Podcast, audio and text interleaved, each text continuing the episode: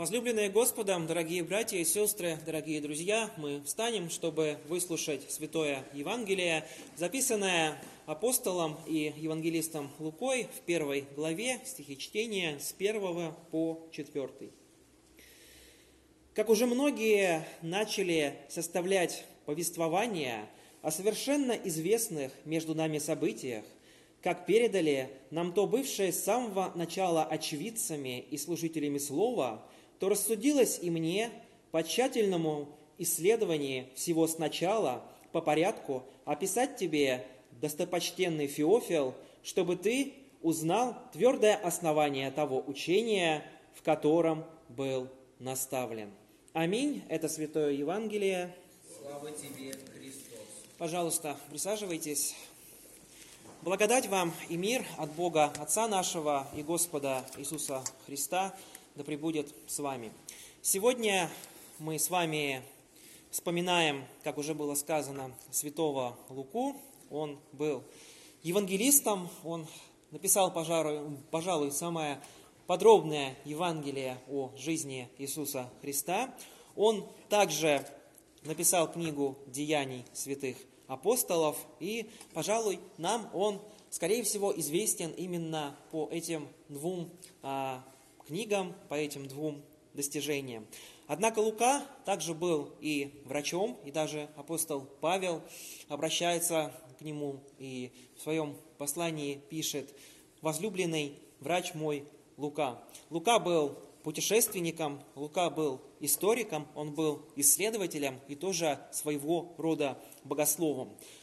Церковное предание также рассказывает нам о том, что он был первым иконописцем, а, опять-таки, а, смотря на жизнь и на то, а, как много даров святой Лука получил от Господа, мы можем сказать, что собственно, у Луки было все. И талант, и различные знания, и также смирение, и терпение. И если мы с вами говорим о Евангелии от Луки, то, пожалуй, это наиболее полное и хронологически точное описание событий Нового Завета.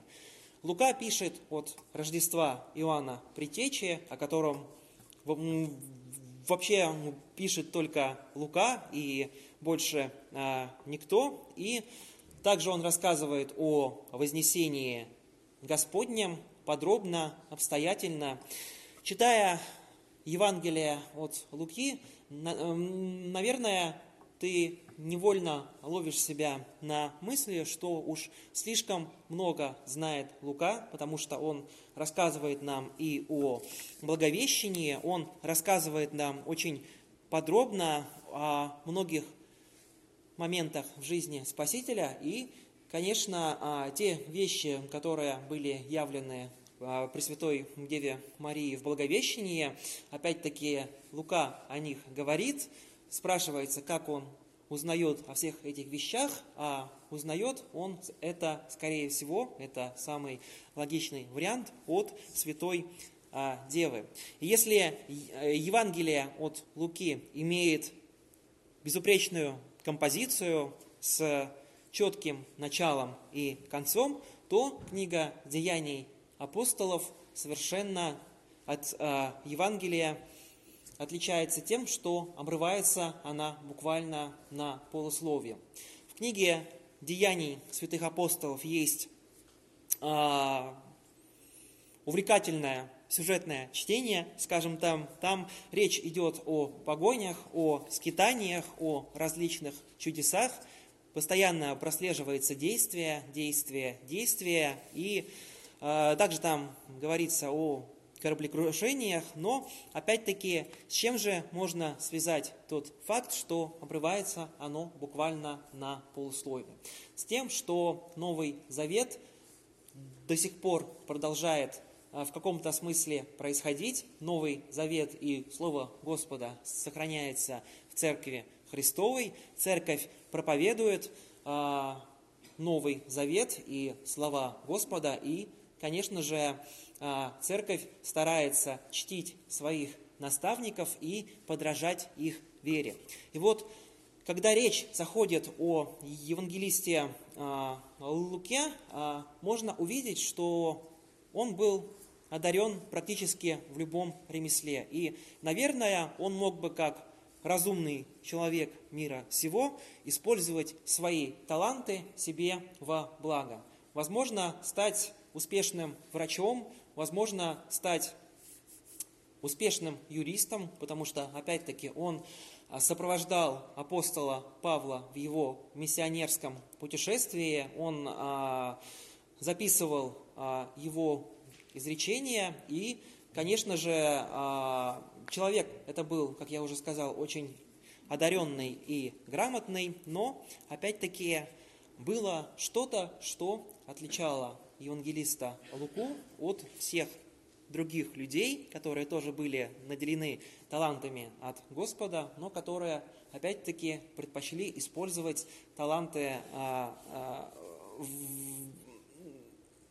в благо именно себе. И что же это было?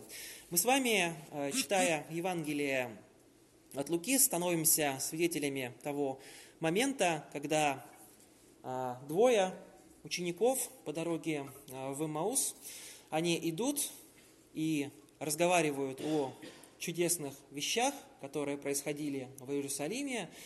И вот а, происходит так, что к ним а, присоединяется путник и спрашивает их, о чем вы, собственно, разговариваете. Они с удивлением вопрошают, что неужели ты не слышал о том, что в последнее время было в Иерусалиме, что был Иисус Христос, а, пророк, который а, исцелял людей, который провозглашал Слово Божье, но в итоге он был растерзан, он был похоронен, и вот а, человек этот говорит о несмысленные духом и маловерные, и начинает им рассказывать все об Иисусе Христе. А позже, в моменте преломления хлеба, эти ученики узнают в этом человеке Иисуса Христа. И вот один из этих людей, шедших в Маус, это Клеопа, а второй как раз-таки Лука. Принято считать, что это Лука. И, конечно, а, Лука, как человек, который соприкоснулся с чудом, как человек, который а, был а, спутником такого уважаемого и известного апостола язычников, то есть апостола Павла, он, а, он старался, во-первых, а, подражать а, делам своего наставника и учителя, но чтобы подражать апостолу Павлу, опять-таки нужно было обладать немалым смирением. И вот, что же хочется сказать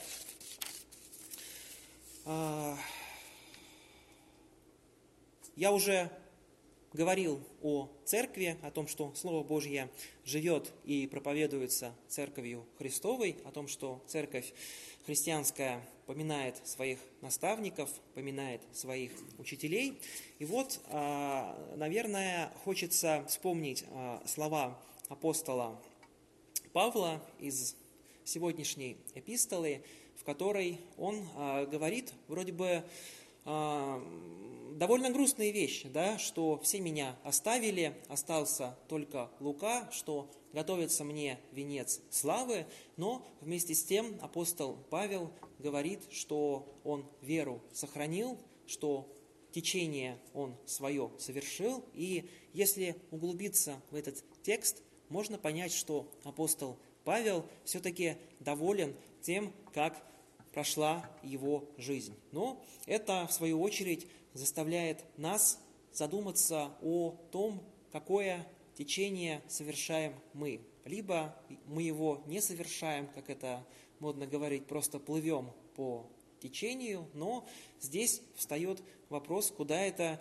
течение может нас занести, потому что Человек, а, к сожалению, а, в этом бурном океане жизни сталкивается со многими искушениями. Человек, к сожалению, грешит, но опять-таки мы узнаем из Евангелия, что у Господа есть милость. милость, опять-таки, приходящая через Иисуса Христа.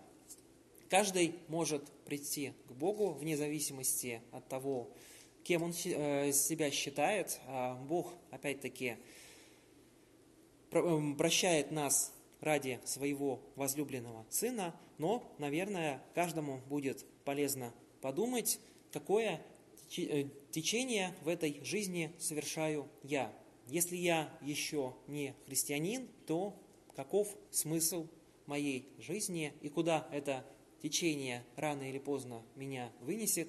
Если я христианин, то, опять-таки, вспоминая слова, с которых мы начали наше богослужение, подражаю ли я вере моих наставников и, э, и считаю ли я себя частью церкви, потому что мы часто говорим, что церковь это тело Христова, это действительно так, но когда у церкви возникает какая-то нужда, а, иногда приходится слышать, пусть церковь это делает сама, да, то есть происходит такой разрыв между а, тем, что человек считает себя вроде бы христианином и вроде бы э, старается приходить на богослужение, но а, с другой стороны он считает, что есть вот какие-то дела, которые должна делать вот церковь как организация. Но Парадокс э, Евангелия в том, что церковь – это все мы. Церковь – это живой организм. И действительно, смотря на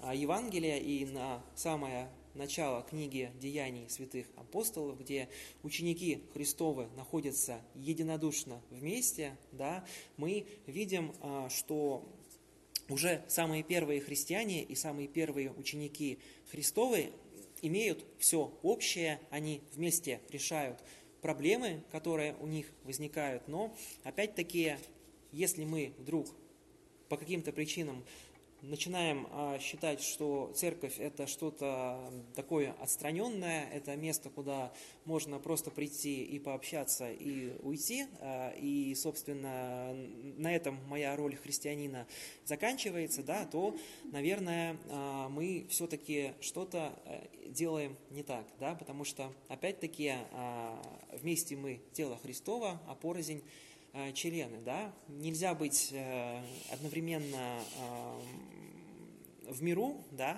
и нельзя быть одновременно христианином. Что я имею в виду? Нельзя разделять свою жизнь на жизнь в церкви и на жизнь в миру, потому что христианин, он должен быть христианином всегда, да, как мы помним апостола Павла и его жизнь, его и били, его и оскорбляли, у него были проблемы с зрением, да, но, э, как пишет нам апостол Павел, да, он просил трижды Господа избавить э, его от э, болезни, да, от жала вплоть, да, но Господь говорит такие слова. «Довольно для тебя моей милости, ибо сила Божья в немощи совершается». Да, но опять-таки а, это действительно так, и церковь в этом мире борется с грехом. Церковь старается помогать всем, кто а, в церковь приходит, но опять-таки очень важно понимать, что церковь это а, не какая-то организация в первую очередь, это не только люди, которые в церкви служат, но и люди, которые в нее приходят. Да? И вчера мы разбирали молитву «Отче наш», вот, и остановились на словах «Отче наш», именно на вот этом притяжании «наш». У нас есть всеобщий Отец, и если мы молимся молитвой «Отче наш», значит мы друг другу братья и сестры. И да, братья и сестры, а, вы, наверное, по опыту знаете, в семьях иногда ссорятся, иногда как бы пытаются друг друга поддеть, но опять-таки а, все мы вместе призваны созидать Церковь Христову и проповедовать Евангелие. А это бывает делать очень нелегко, к сожалению. Да? И а, что хочется отметить, в Евангелии, которое мы сегодня прочли, есть упоминание о некотором Феофиле. Да? А, принято считать, что это знатный и уважаемый человек, а, да, что к нему обращается апостол а, Лука, но, опять-таки, мне кажется, что на место вот этого Феофила можно поставить абсолютно любое имя, да, а, можно поставить имя Иван или имя Максим, или имя Павел. Можно поставить абсолютно любое имя, да, и тогда мы с вами узнаем, что Лука хочет, чтобы и мы были наставлены в той а, вере, да, в той христианской вере, которая передана нам святыми. Что же хочется еще сказать? А, бывает очень нелегко подражать жизни святых, да, мы видим Луку, человека с огромными талантами, мы видим, что он был и э, богословом, да, что он был и юристом, что он был и врачом, и он был еще много-много-много кем. Но что же отличает этого талантливого человека? Мы э, видим, что Лука по сути, всегда находится на заднем плане, находится вот таким вторым номером, а, всегда в помощь кому-то. Он шествует за Павлом, он его а, а, не оставляет даже в самые сложные времена, да, и можно вспомнить слова Господа, которые тоже записаны в Евангелии от Луки. Там сказано, когда вы что-либо творите, да, а, я, работник ничего не стоящий, сделал лишь то, что был должен, да. Удивительная вещь, да, мы всегда ждем похвалы и какого-то почитания за то, что мы творим, но, опять-таки, а, удивительная вещь, которая происходит в христианстве, да, а, христиане стараются, опять-таки, творить добро просто так, да, не ожидая ничего взамен. И очень часто можно видеть, что то же самое происходит а, в служении Христа, да, Он исцеляет, Он говорит, даром получили, даром отдавайте, да, но а, гордыня, которая во всех нас живет, к сожалению, она хочет, чтобы служили в первую очередь нам, а не чтобы служили другим мы. Да? Но давайте помнить пример Христа, который сам умывает ноги своим ученикам, хотя все должно было быть наоборот. Это ученики должны мыть ноги учителю, да? но Христос и опять-таки а, мой любимый а, евангелист Иоанн Богослов, он говорит, а, дети, да любите друг друга, да, как я уже говорил не раз, начиная с таких высоких материй, свое Евангелие он заканчивает простым наставлением «любите друг друга». Давайте же и мы с вами будем любить друг друга, будем любить Господа, потому что в любви Господу а, раскрывается человек, и раскрывается человек, а, который должен Э, возрастать над нашим ветхим Адамом. И давайте помнить о том, что пишет евангелист Лука. Может быть, кому-то будет интересно снова прочесть книгу «Деяний святых апостолов». Она очень интересная. Давайте же и мы помнить все то, чему нас учит Господь и что было передано нам святым. Аминь.